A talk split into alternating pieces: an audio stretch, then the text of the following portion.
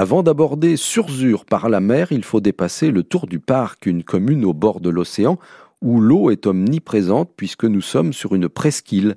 L'océan Atlantique est à une encablure de kayak de mer, on peut remonter la rivière de Pénerf et de chaque côté du bourg on retrouve la rivière de Sarzeau et la rivière de Kerboulico. Pour les apprécier en toute quiétude, eh bien, je vous invite à parcourir le circuit de Pencadénic et ses 8 kilomètres. Pencadénic sur la rivière de Pénerve, c'est aussi un haut lieu réputé depuis le milieu du 19e siècle. C'était un des lieux de récolte de la fameuse belon, l'huître plâtre, qui sera remplacée par l'huître creuse dans les années 1970. Cette commune compte encore aujourd'hui plus de 30 chantiers ostréicoles. Depuis l'époque des ducs de Bretagne, qui possédaient un château à Sussignaux, et avec l'intervention des moines de Saint-Gildas de Ruisse, la commune du Tour du Parc a compté pendant plusieurs centaines d'années des marais salants producteurs de la précieuse denrée naturelle.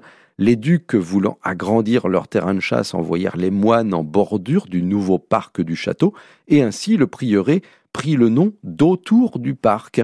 À cette époque, des officiers et un gouverneur du château ont résidé dans un manoir toujours visible, c'est le manoir de Cadin, avec son double porche d'entrée et sa grosse tour carrée.